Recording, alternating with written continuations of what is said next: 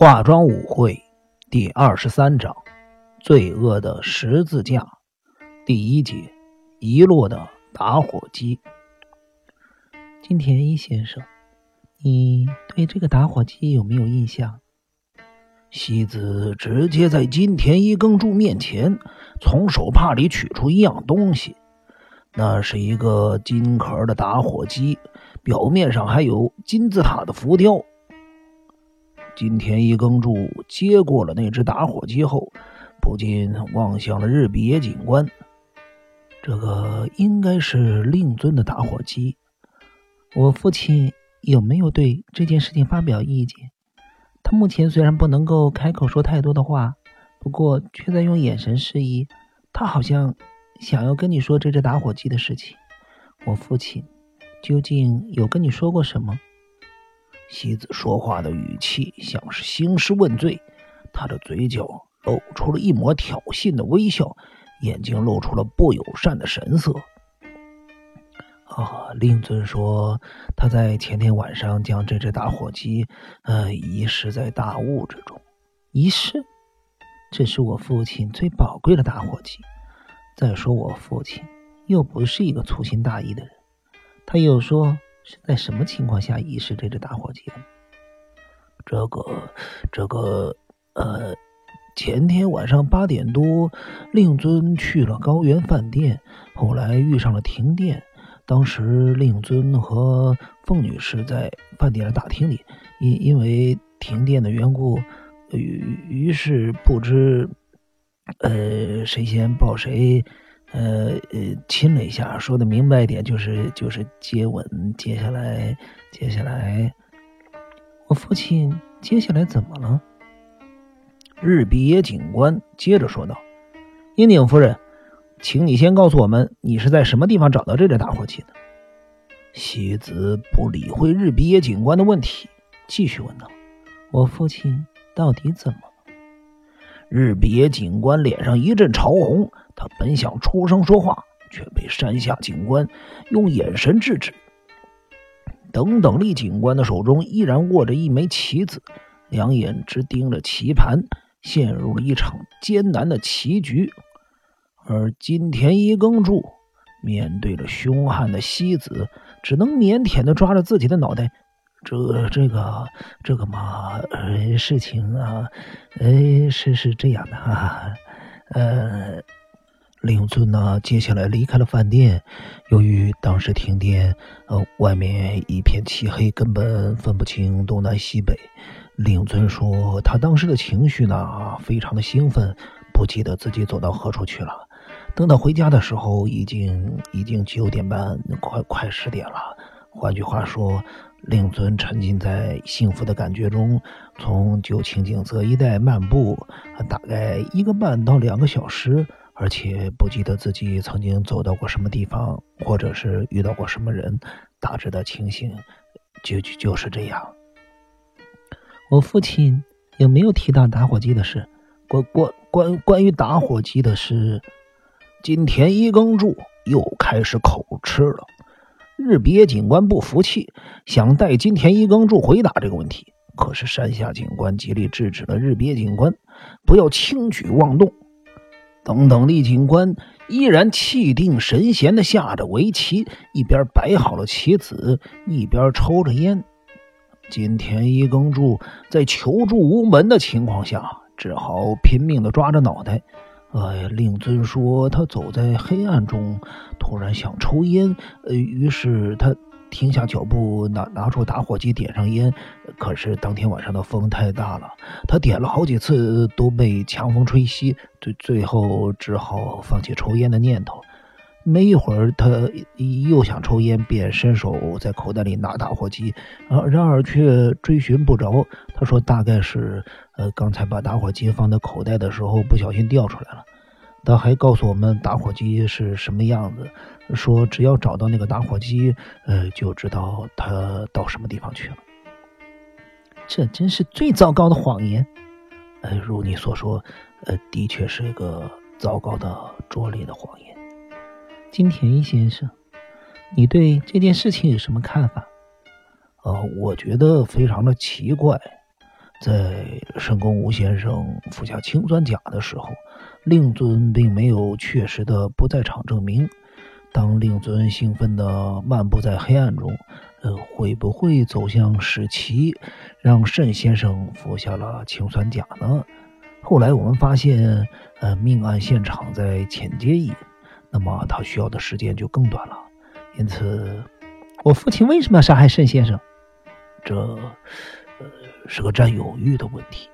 令尊的占有欲比一般人都强，他想要完全的占有凤女士，因此，呃，只是曾经跟他在一起的男性就成了令尊的眼中钉。那氰酸钾的部分又怎么说？我父亲从什么地方取得氰酸钾？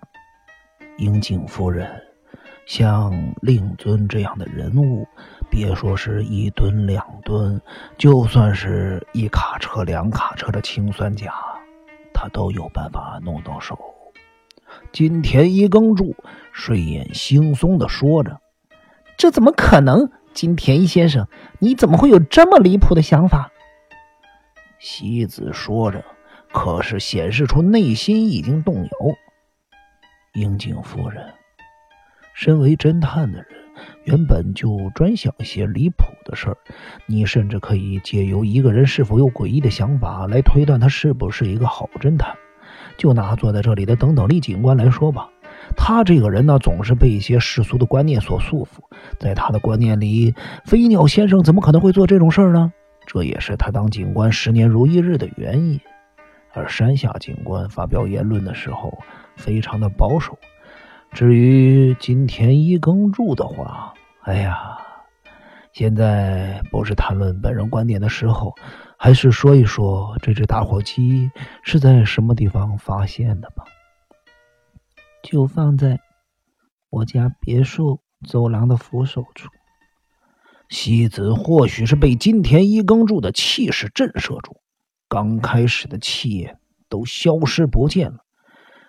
你说打火机放在扶手那里，沉不住气的日别警官还想说下去，却被金田一耕助伸手制止了。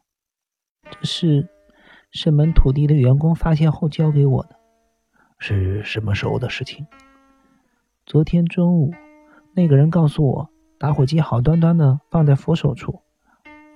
这么说，令尊前天晚上离开高原饭店之后，就到你家里去了。我想也是这样。为了慎重起见，我刚才在医院里还请凤阿姨看了一下这只打火机。她说前天晚上爸爸去饭店看他的时候，确实是拿着的。可是令尊为什么不提起这件事情呢？他为什么不说曾经去过你家，却把打火机留在你家别墅走廊的扶手上？西子的眼睛里再度充满了凶恶的眼神。嘴角露出了不友好的笑容。我不知道到底发生了什么事。在神门土地的员工把打火机交给我之前，我也不知道父亲前天晚上曾经到过我家。令尊有没有可能到达府上之后，基于某种理由没有叫你，所以才把打火机留在那边？我想。你大概已经知道是什么原因了吧？在西子咄咄逼人的情况之下，金田一耕助还是一脸大梦初醒的样子。金田一耕助沉默了一会儿，接着低叹一声：“唉，樱井夫人，你这个人真差劲呐！我是飞鸟中西的女儿，如果想弄到氰酸钾。”可以不费吹灰之力就弄到一两吨，不是吗？金田一先生，你究竟想说什么？我的意思是，你自己难以启齿的事情，却想让别人代你发言，好吧？反正我是出了名会胡思乱想的人，那就由我来说。金田一耕助这次没有抓头，他难过的看着西子。说道：“令尊亲了凤女士，这是一种求婚的方式，而凤女士也欣然接受，这就表示他们两个人已经同意步上红毯的那一端。令尊也许是因为太兴奋，想立刻告诉你这件事情，或许是想得到你的原谅。另一方面，令尊前天晚上就知道樱井先生不回来的事儿。停电之后，四周一片漆黑，他担心你一个人在家里害怕，所以特地跑到你的别墅看看。这就是所谓的父爱。请你别跟我提什么父爱不父爱的事情。我已经不是小孩子了，所以你才会背着丈夫跟别的男人约会。西子杀气腾腾的从椅子上站起来，一张脸气得满脸通红。日别警官闻声也站了起来，山下警官等等立警官则依旧神情自若的看着这两个人。西子。瞪视着金田一耕助，当他看到金田一耕助难过的神情，眼中渐渐的盈满了柔和的光彩，不久，便跌坐在椅子里，呻吟般的说道：“金田先生，我似乎看错你了。怎么说？我父亲那么信任你，让我以为你是一个非常能体谅别人的人。”金田一耕助轻轻的向西子点点头。啊，不好意思啊，你来这里只是为了说明一切。既然如此，我就不该泼你的冷水。不过，我还是想问你，你是不是对你的父亲很反感？怎么可能？我尊敬父亲，不应该说我喜欢父亲胜过尊敬他。这么好的父亲，在这个世上可不多见。所以我才会气我自己，不该让父亲为我如此操心。你想，令尊可能看到了什么情形？不，当时的视线太暗了。我想，爸爸一定是听到了某些声音。你觉得令尊听到了什么？钢琴的声音。钢琴是谁在弹钢琴呢？当然是金村先生。金村先生去你家弹钢琴。当时光线那么暗，除了弹钢琴，我们还能做什么？听到了，一脸怨愤的西子说出了这番话。金田一耕助不由得笑出了声音。不一会儿，等等力警官和山下警官的嘴角都扬起了笑容，脸上一度紧绷的肌肉也放松了。只有日比野警官还是一脸莫名其妙。